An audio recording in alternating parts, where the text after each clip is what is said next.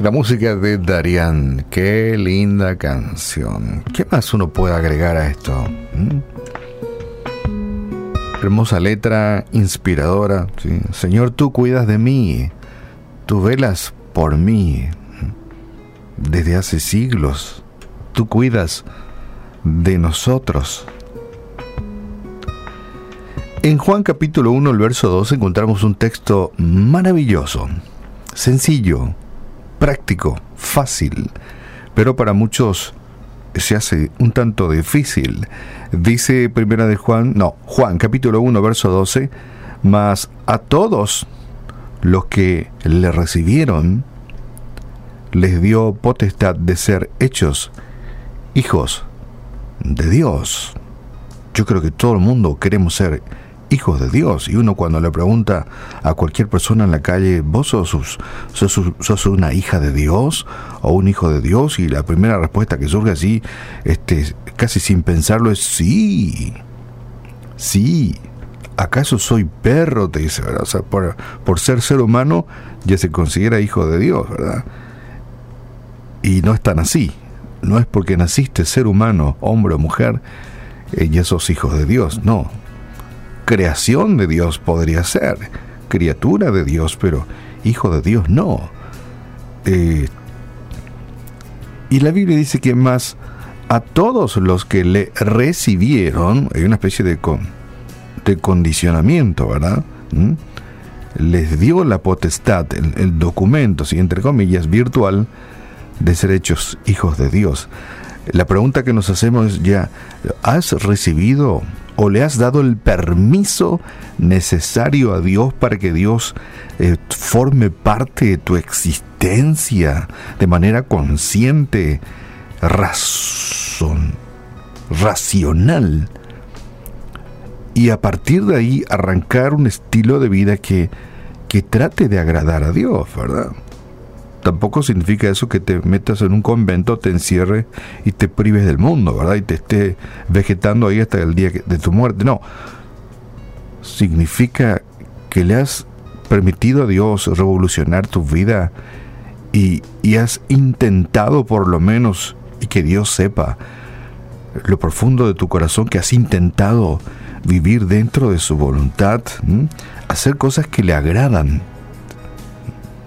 Generalmente los hijos, yo creo que la gran mayoría de los hijos tratan de vivir una vida agradable ante los ojos de su padre. Nadie quiere desagradar a su mamá, nadie quiere desagradar a su papá, ¿verdad? ¿Sí? Eh, uno quiere agradar a sus padres carnales, digo.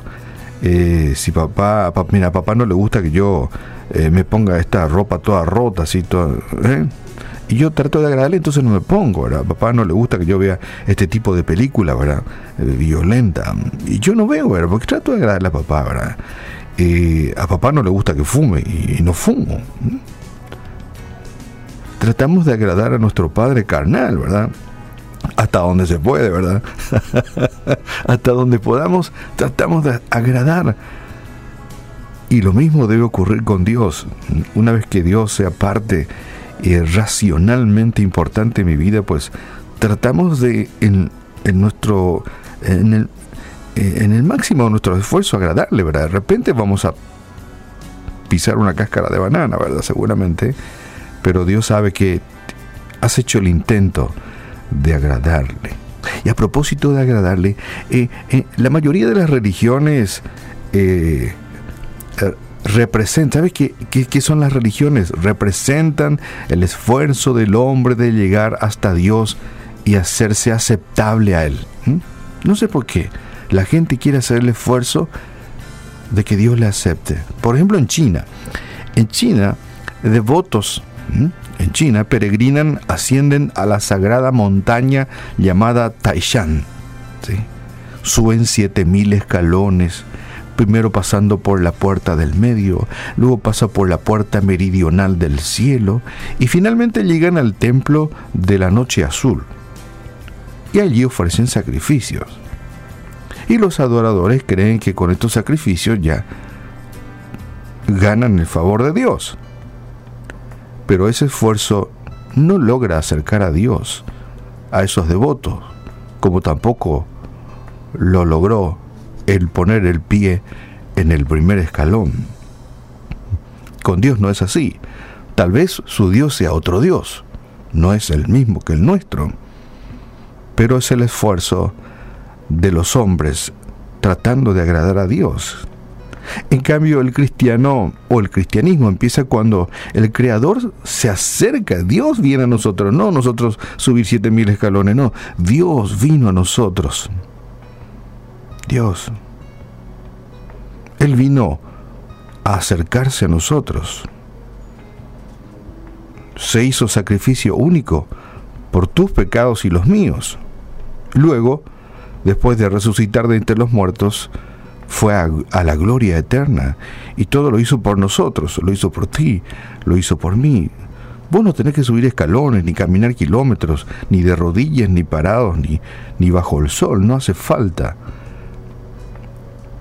Nuestra parte es confesar que somos pecadores, renunciar a todos los esfuerzos por ganar nuestra salvación y confiar en Jesús como nuestro Salvador. Los que siguen subiendo escalones interminables de esfuerzos propios pueden olvidarse de agradar a Dios porque así no es, esa no es la clave. Dios no quiere tu sacrificio, Él lo que desea es una vida entregada y una vida que se esfuerza por hacer la voluntad del Padre, no que subas escalones. Tal vez puedas subir escalones, pero de sabiduría, de conocimiento, de integridad.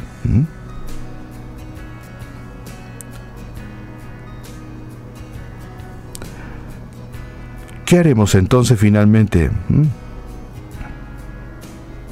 Que entendamos que Jesús es el único escalón que que nos conduce al cielo. Sí, Jesús, el único escalón que nos conduce al cielo y poner en práctica lo que dice Juan 1.12, más a todos los que le recibieron en su vida, en su vida. Señor, yo te recibo en mi vida. Entra a mi ser, revoluciona mi ser, aduéñate y, y Dios te da la potestad de ser hijo de Dios. Qué interesante. Ayúdame agradarte, ¿verdad?